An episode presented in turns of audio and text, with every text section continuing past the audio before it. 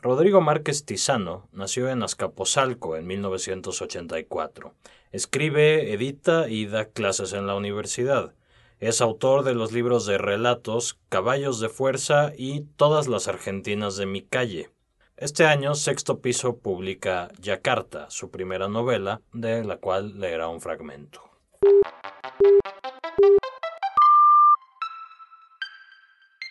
Esto es Primeras Letras, un podcast de letras libres. ¿Vuelvo de la imagen o voy hacia ella? No sé. Clara se concentra y aparece envuelta en la más reciente venganza del hambre, penúltima catástrofe de nuestra cuatro veces heroica. Es primavera, justo como ahora, y la temporada de pesca ha terminado de repente. Si todo corresponde a lo esperado, en esta época del año los pescadores salen temprano al mar, pasan el día en labor y al atardecer, cuando ya han amarrado sus barcas y levantado las redes, luego de haber separado el pescado bueno y lanzado de vuelta al mar los desperdicios, se reúnen en el malecón a perjudicarse con caña. Pero este es uno de esos años que llegan una vez cada mucho. Un año enfermo. Se levantan aún de noche. A pesar de la angustia que se entrevera en las pocas horas de sueño, la pobre dieta que las cuentas ahorcadas suministra, los interminables mítines organizados por el sindicato, ya por ganar tiempo, por entender la pérdida, o menos probable, en un genuino gesto de dar salida al incidente. De esa forma lo nombran, el incidente, como no queriendo nombrar o nombrando desde la omisión, sin emparentarlo al hecho concreto que sugiere nuestra común historia. Un incidente, dicen, para darle un cuerpo acaso irregular e indefinido, pero cuerpo al fin. El incidente va tomando forma bajo la pulpa seca de la palma que los guarece de la lluvia, compuesto de manera artificial y por tanto consensuada, porque su forma es el silencio, ¿no? Su forma auténtica, digamos, es el silencio. Así se le nombra por los bordes, partiendo por lo que falta primero en los gestos afligidos de los cinco o seis barqueros que se enfrentan al círculo formado por las sillas enmecatadas, en el rodeo que resulta ser su propio contorno, en el sobreentendido, a sabiendas de que todo lo que pueda conversarse o omitirse a partir de cierto momento tratará, sin remedio, sobre el incidente. Cuando la innegociable botella de caña quemada esté casi vacía y la cháchara del diario se haya agotado hace tiempo, o mejor, haya dejado de importar, porque la oscuridad comienza a refrescar sobre los instrumentos ordenados y ridículos, tan secos, carentes de propósito, el incidente podrá palparse con el cuidado necesario. Ignorarlo de tajo sería casi tan vulgar como intentar darle un nombre preciso, como querer resolverlo. Intentan, sin embargo, y el intento es vulgar pero eleva. Evitar que la luz del día lo sorprenda con pie en tierra es un primer paso, intuitivo, para salvarse. No conocen sino la vía del empeño y la superstición. Aún así, son incapaces de atrapar más que unos pocos jurales jóvenes si la jornada marcha. El resto es basura. Pasan los días y la captura está lejos de mejorar. Los primeros en rendirse son los menos experimentados. La urgencia de sal no ha calado aún en sus cuerpos, así que resuelven vender las barcazas y los fierros. Luego tiran al monte o toman un autobús a la capital para probar suerte en la maquila o en las ventanillas. La voz del puerto informa importantes incrementos en el precio del pescado. Dicen que se terminó, que el mar se cansó al fin, y la gente, que no solo vive del mar sino a su servicio, entra en pánico. Hay saqueos, arden autos, igual que cuando la Secretaría de Salud negó que el bicho se hubiera salido de control. Entonces los padres y las madres, los hermanos y cualquiera que viniese al caso o no, se organizaban en grupos para insultarnos, destruir cristales y paradas de autobús, mientras las cámaras se dedicaban a filmar las pancartas y las imágenes de los muertos y los desaparecidos. Fontaneros hijos de puta gritaban mientras nos llovía vidrio y estiércol. A nosotros, que levantábamos a sus hijos. El charco, para los charqueños, y como es sencillo inferir, se trata de un asunto tan delicado y misterioso como el bicho. Casi a nivel de la pelota. Pues bien, incluso el secretario de Pesca y Recursos Marinos ha renunciado al cargo. Acá la renuncia de un servidor público se ve poco. Estamos acostumbrados a que el cinismo se eternice. Sin cabeza, lógico, el cuerpo tiende a descomponerse a coletazos. Nadie controla los arpes, la seguridad de las embarcaciones, el rol marítimo ni los desplazamientos. Hasta los sindicalistas más charros comienzan a temer que sus reservas mermen antes del invierno. Uno de los pocos pescadores que ha decidido no vender sus redes sigue despertando cada día al amanecer. Enrolla los sedales, limpia las agujas y calibra los aparejos. Sabe que el esfuerzo es inútil, pero también está seguro de que es la única manera de no caerse muerto. Sale de su casa en silencio para no levantar a su mujer, que aún duerme, y rema mar adentro. Pasa la jornada solo, en el ojo de un tifón que solo él es incapaz de ver. Así, día tras día. Sujeta la red con un palangre y espera entre las olas. El viento lo somete sin que lo note, como un golpe de conejo que, paulatino, se va instalando en su nuca. Llega un día en que al volver a casa la mujer no está. Todavía hay sol cuando emprende el camino de vuelta. El pescador anticipa su llegada para confirmar las sospechas que lo persiguen cada vez con mayor frecuencia. Porque las semanas en el mar sin olas las ha sobrevivido solo pensando en diversas formas de matarla. No necesita un pretexto pero cierta congruencia asimétrica, la misma seguridad que ha conseguido convencerlo de que la restitución es su única salida, le propone un desenlace trágico. Él no lo sabe. Su mujer salió a comprar azúcar, aunque su ausencia basta para implicarla. Sin prisa, la busca por la pequeña caseta y decide esperar, satisfecho de no haberla encontrado. Habría sido un contratiempo notable dar con otra explicación. La mujer vuelve poco antes del anochecer y él está sentado sobre un sillón de lona anaranjada. Cuando la tiene en rango, se le abalanza empuñando la hoja para destripar tintoreras. Luego abandona el cuerpo en el mar. Nadie pregunta por ella. Semanas después aparece el cadáver fileteado entre las redes de otro pescador. La noticia se reproduce por la región e incluso naufraga en los diarios capitalinos durante un par de días. Mientras esclarecen los móviles y se prorratean las culpas, ambos pescadores van a la preventiva. El que presuntamente la mató, su marido, y el que sin lugar a dudas, pero también presuntamente tuvo mal encontrarla. Luego los reporteros foráneos se van y el mundo vuelve a olvidarse de este lugar pequeño y ampuloso. Lo curioso es que tras hallar a la mujer muerta, las corrientes comienzan a escupir peces de nuevo. Ejemplares de talla asombrosa, nunca vistos. Ni siquiera hay que tirarse al charco para capturarlos. Aparecen solos, a lo largo de la costa. Me olvido del asunto, hasta que un día, hace muchos días, en primavera también, mientras caminamos por el malecón, Clara señala a un hombre. Está en plano secundario y segundón, opaco por su medianía y por estar parado junto a un marinero caro en medio de la muchedumbre. El marinero caro está acompañado también de un par de decanes enviadas por una sardinera del norte. Lleva unos lentes fondo de botella, gorra bordada con hilo de oro y una pulsera imantada en la muñeca. También al cuello una especie de gasné fabricado de una seda casi traslúcida, muy fina y con estampado exótico. Dos perros mordiéndose las colas.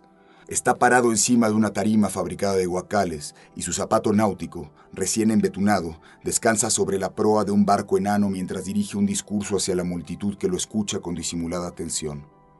Cuando termina de hablar, el segundo le entrega una botella de vino espumoso que el marinero caro no tarda en reventar contra el casco del barquito. Las palmas del público entran a destiempo. Siento una vergüenza infinita, ganas de desaparecer, de hundirme en el charco, pero Clara sigue señalando, no al marinero caro, sino al hombre que le pasó la botella. Ninguna marca particular, ninguna seña notable. Clara dice, salió hace unos meses de prisión. El jurado culpó al viento, agrega. Luego el sindicato de trabajadores del mar lo nombró vocal y más tarde representante suplente. Si sabe moverse, Puede que llegue a secretario de Pesca y Recursos Marinos durante las próximas internas. Sucede así, contesto. Clara se queda mirando el mar.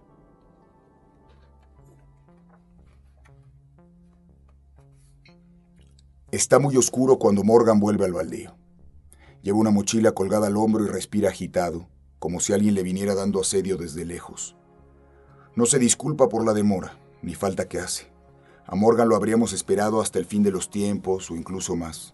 En el baldío, ensamblados al vacío y en silencio acorde, porque la imagen se detiene a saber qué voluntad es mediante, y porque al menos, en el recuerdo, en ese otro recuerdo que es la piedra y sus visiones, o más bien el sentir que la piedra y sus visiones provocan en la humanidad de quien admiran, podría parecer que durante su ausencia no hubo sino un largo silencio interrumpido a cucharadas por las primeras ventiscas del año esas que anuncian el fin del verano y bajan de la cordillera al atardecer para aliviar el calor cuando se encuentran, igual que convoyes descontrolados, al fondo del atronadero.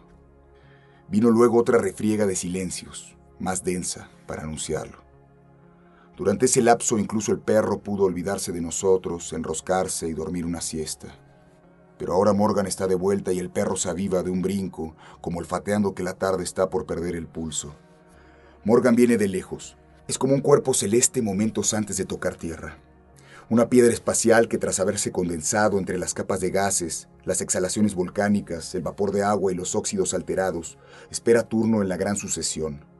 Parte de esa clave cuyo origen habremos de convenir indescifrable y peor todavía, privada de toda descripción. Porque si bien los numerosos obstáculos que Morgan debió sortear para asomar en este exacto espacio y tiempo componen un relato en el que caben numerosas paráfrasis y donde podrían distinguirse ciertas inconsistencias generales, es absurdo rastrear la acción primera o intentar establecer un esquema donde se averigüen las que corresponderán en adelante. Es más, ni siquiera nos ha sido dado saber si esto que vemos es una derivación apenas. Morgan, sofocado, pedalea de vuelta el camino recorrido, hará cosa de dos horas, quizá dos y media, y acelera la marcha cuando intuye que podemos adivinar su cuerpo tras el negror, a lo lejos, confundido entre las fibras amarillentas y los tupidos penachos de Costa Palma que no hacen sino amplificar el estruendo del viento.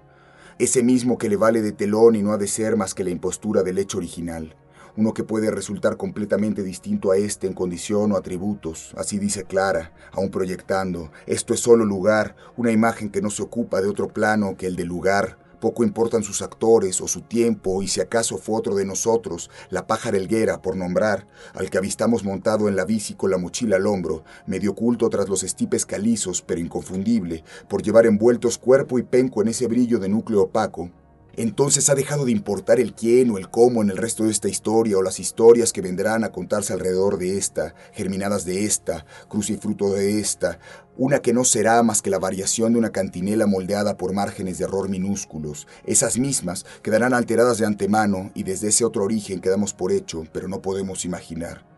Cada versión, aun a pesar de su aparente similitud, es independiente de la otra y en contraste con esos troncos sin rama, posible de los que brota Morgan tras abandonar la bicicleta, nos atraviesan cantidad de bifurcaciones, breñas que son vidas, las muchas vidas de las coníferas, porque aquí no hay flora de corteza rígida y en este charco crecen solo falsos troncos, flexibles y compuestos por filamentos, recónditos tras un sistema de fibras interiores donde la savia se empantana hasta pudrirlos. Al final no importa quién es Morgan, nos enlazan a todos las comisuras torcidas, empujadas por las muelas, el bulto de la lengua. Le sonrío, me acuerdo de quién soy. El resto de la pandilla cruza miradas nerviosas y yo, con un ligero movimiento de la mano, les hago saber que es hora.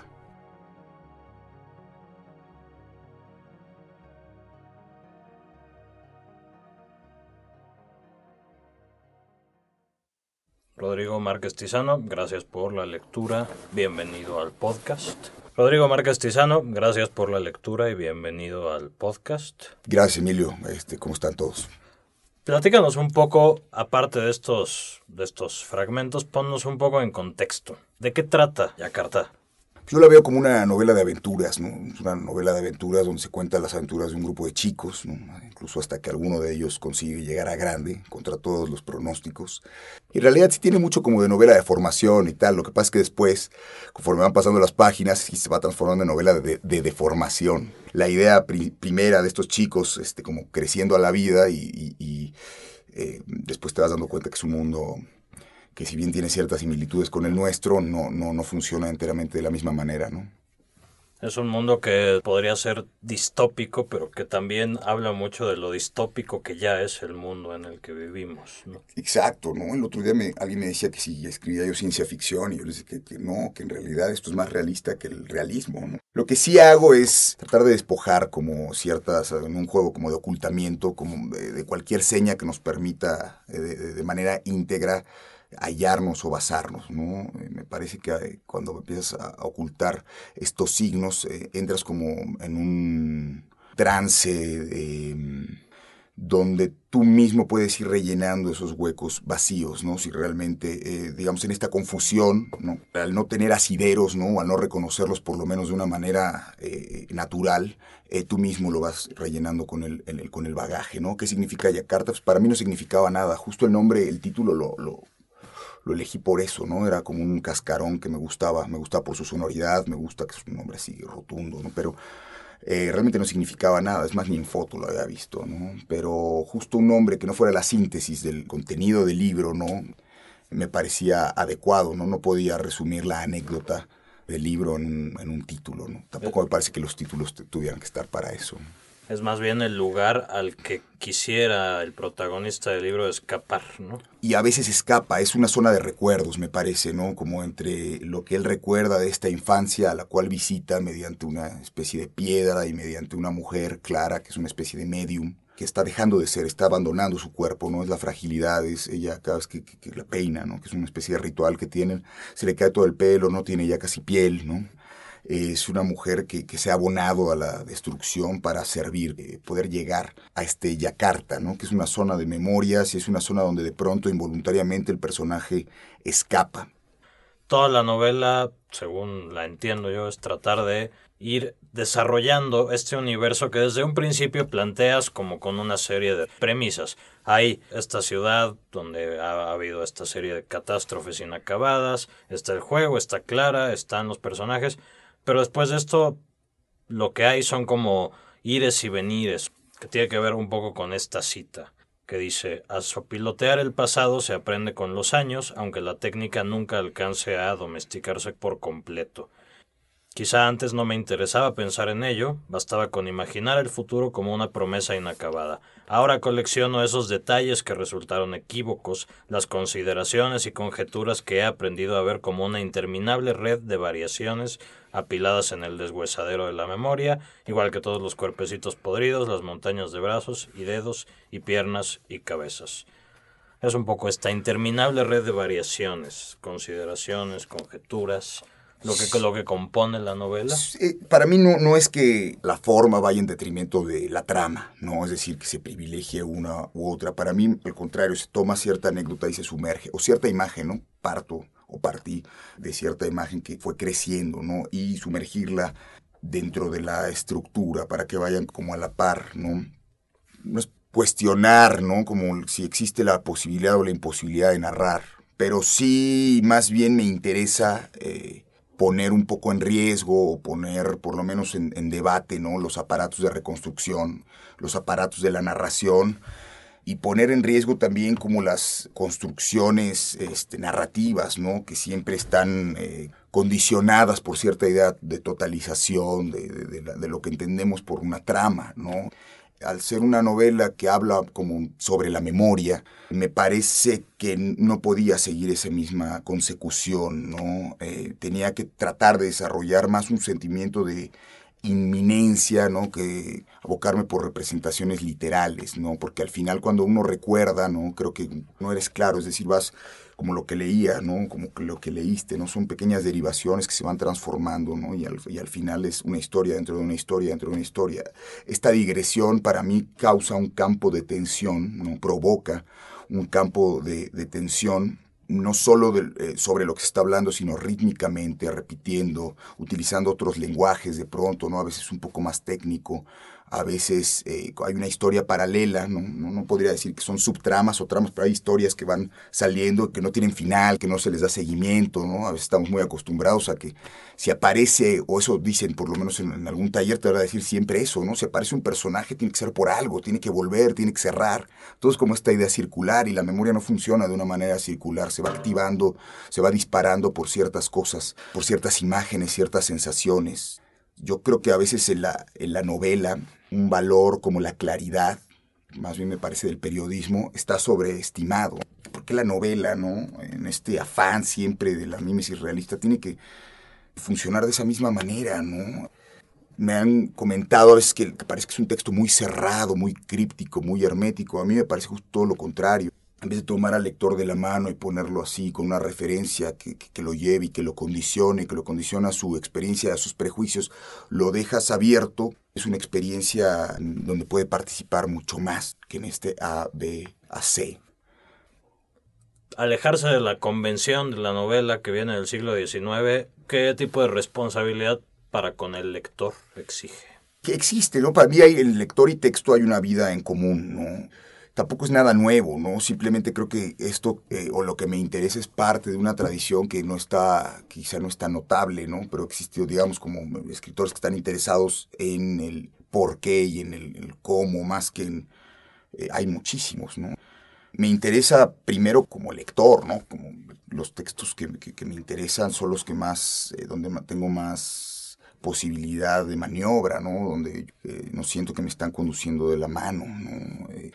La historia está ahí, lo que pasa es que no me parece que sea lo principal y que todo tenga que, girar en función de que una historia funcione. a mí ese tipo de, de la, eficacia, el funcionamiento, pues no, pero existe todos los, los contrarios, ¿no? También, o sea, lo caliginoso, el caos, la confusión, o sea, cuando lees algo que te deja turbado, ¿no? Puede tener el mismo valor que, que tengas una historia que de alguna manera te motive a hacer algo, yo qué sé, ¿no? A veces solo existe cabida para un tipo de, literatura. Muchas veces es la que no se pregunta desde la, ¿no? la novela de por qué es novela. Ya dejando claro que la clave realista no es la clave en la que está escrito ya carta, hay un comentario sobre la sociedad, un poco lo que decía Álvaro Enrique en el, en el texto que escribió a propósito de Yakarta, ¿no? que era un libro que era de alguna manera la continuación lógica de todas estas novelas sobre el México de los primeros años del siglo XXI, el México de la guerra contra el narco, de la violencia y tal. Digo, creo que toda novela tiene como con ciertas connotaciones y es política a fuerza, ¿no? Elijas o no elijas, ¿no? Las que intentan serlo comúnmente fallan, ¿no? Tanto en lo político como en lo estético. Es decir, no, no abandero ninguna en la obra, ¿no? Porque la vida sí no trata de abanderar nada, pero tampoco trata de darle la espalda, ¿no? Porque creo que a veces solo existen esas dos, ¿no?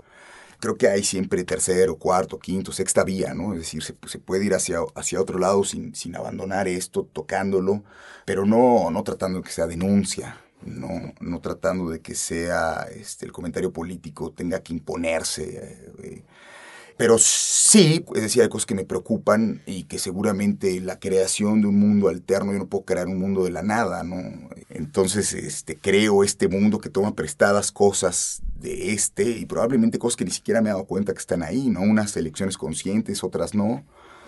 Y, pero seguramente todo lo que me encabrona ¿no? de, este y todo lo que me hace reír también y todo está ahí presente. Hay una parte en la que eres, eres bastante explícito, ¿no? En una escena en la que están en la escuela y uno de los personajes, me parece que Morgan, despotrica contra la maestra y le dice que de ninguna manera el país tiene forma de cuerno de la abundancia, que tiene forma de pistola. Sí, de cuerno de chivo, ¿no? Le...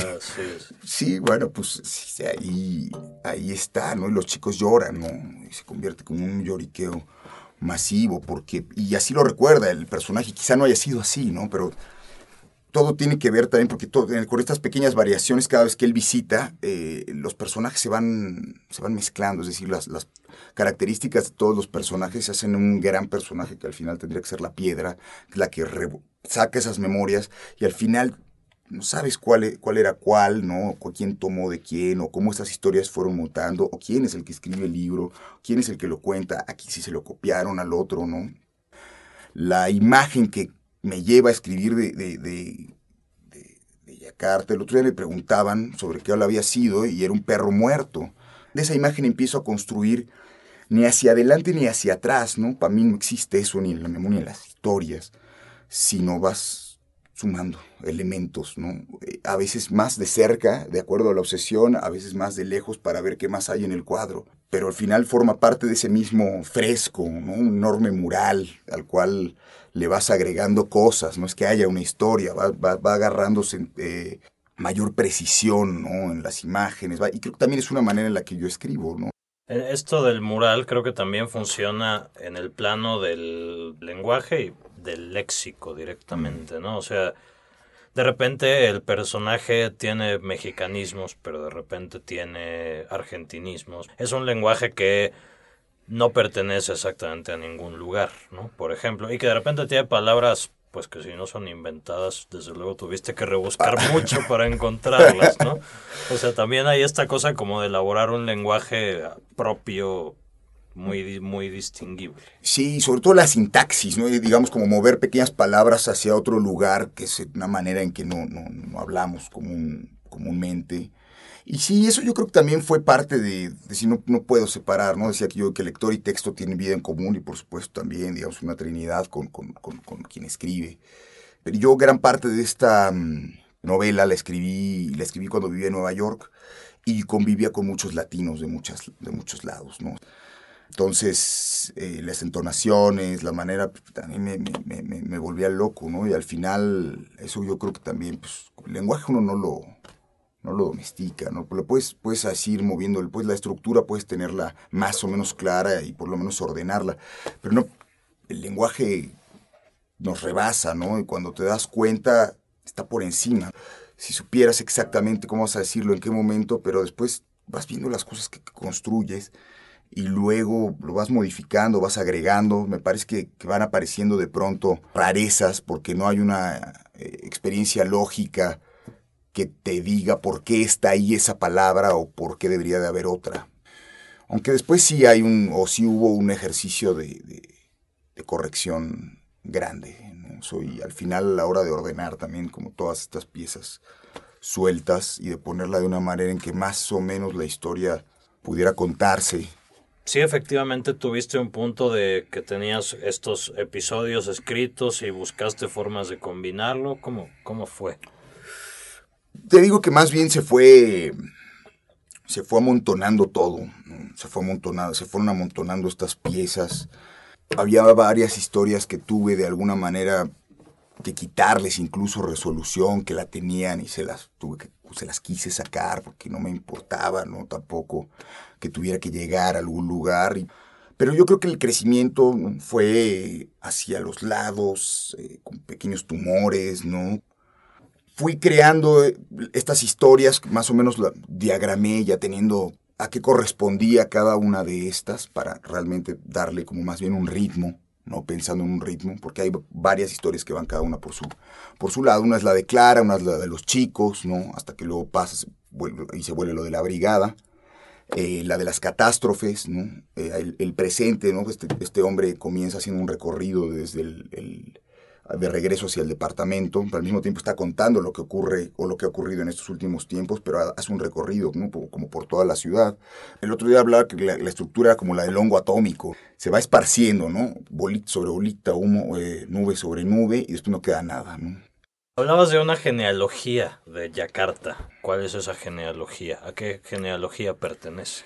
Pues uno va creando como de la gente que le gusta, ¿no? Y, creo que todos hay un poco ahí, evidentemente, pues, puedo decir, soy lector de, de, Beckett, no, no hay nada de Beckett, o de Saer, ¿no? Saer es un tipo que me vuelve, me vuelve loco. Esto no se parece nada a ellos, pero lo que yo creo de ellos, o lo que yo creo que me gusta de ellos, pues evidentemente son parte de mis búsquedas, ¿no? Sobre todo por ahí creo que se van compartiendo como búsquedas, tú mismo vas escogiendo quién forma parte de, tu tradición, tú te armas tu tradición, ¿no? Yo qué sé, ahí, pues, los que me, que me van gustando, ¿no? Sacaron Radom Nazar, ¿no? De un vaso de cólera, me volvió loco y me recordó mucho a George Bertonol brasileños los dos. Eh, Gilberto Nol me encanta, ¿no? Es un tipo que, poco como Aira, pero Nol más salvaje, más... Eh, y te da esa sensación de que él está escribiendo el libro mientras tú lo vas leyendo. Una novela en la que de pronto todo podría pasar, pero no como que también es un tipo que, me encanta el lebrero, ¿no? ¿no? No desde el absurdo, no desde el, sino desde, realmente desde el desconcierto. Me gustan mucho los autores que de alguna manera se acercan al género, pero no hacen literatura de género, ¿no? Aquí en México a veces hay muy pocos, pero por ejemplo en Argentina, al estar el género como dentro de la misma tradición, una tradición que también Borges hizo, ¿no? Pues no hay puristas, ¿no? Que digan, no, si haces género, tienes que seguir estas reglas. Y por otro lado, tampoco hay quien lo desdeñe, ¿no? O sea, que diga, ah, esa es literatura menor. Entonces lo que hacen es entrar y salir libremente del género, eh, no verlo como una forma dada, sino todo lo contrario. Es tu primera novela, pero habías publicado dos libros de cuentos antes. ¿Crees que abreve la novela de, de los Debe ser, digo, yo creo que sí, si, alguien los lee, aunque yo creo que sí están escritos en otra clave, pero sí, yo creo que hay muchas cosas en, en común, ¿no? Lo que pasa es que sí pasó mucho tiempo entre que saqué esos libros. Yo creo que uno lo saqué en 2007, el otro lo saqué en 2010. Y luego de ahí, cuando salió ese último, me fui a España a vivir una temporada, me fui a una residencia, escribí un montón e hice una novela como muy larga y muy cansada y muy sentenciosa, muy pues, justo, pero me, sirvió, ¿no? Esa fue una novela larga la que estoy trabajando mucho tiempo, la cual no me interesa publicar, pero sí creo que me ayudó a, sacar como muchas cosas y, justo después de esa novela, cuando empecé con estos relatos, uno de ellos tenía una imagen similar a la del perro, que luego retomé para comenzar a hacer Yakarta. Yo creo que ahí hubo este, algo como muy importante, pero sí, quizá, digamos, los temas y, ciertas preocupaciones siguen, ¿no? La idea central sigue, pero todo lo demás, pues ha ido, pues, vas cambiando tus obsesiones, va cambiando lo, lo, que, a lo que quieres, lo que te preguntas, ¿no? De inicio, que creo que es lo más importante las preguntas van surgiendo, pero no tanto en relación a la misma historia, ¿no? O sea, no me... ¿Cómo voy a hacer que este personaje sea verosímil o cómo voy a hacer lo que... sino más bien a las mismas preocupaciones de lo que... De, la escritura cuando tú estás escribiendo, ¿no? Y eso me parece incómodo, que no es fácil. Uno va haciendo lo que le, le funcione y donde cree que puede sacar más, ¿no? Desde cierto vértice toda esta idea de, del escritor que tiene que tener un trabajo disciplinado, que tiene que tener un arco, que tiene que tener diagramas, no, no va. No, o sea, es decir, diagramo al final, ¿no? Como para que todo pueda tener un cierto... Pero no, es más bien como una obsesión, ¿no? Hay momentos en que no hago otra cosa que escribir, ¿no? Pero pues yo no, no sé, yo, yo tengo un trabajo. ¿no? Soy editor, entonces, este, pues, ya tengo que ser lo suficientemente disciplinado ahí para después llegar a mi casa, a mi estudio y ser disciplinado escribiendo. No, no, más bien justo todo lo que no me da mi trabajo. Hay una parte que pues, la llega a complementar y justamente es todo eso, ¿no? Este, donde puedes voltear hacia otros espectros, ¿no? Pues Rodrigo Márquez Tizano, gracias por estar en este podcast y gracias a todos los que hayan escuchado este podcast.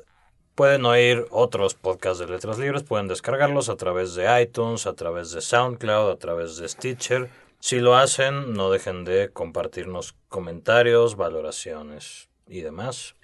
Gracias.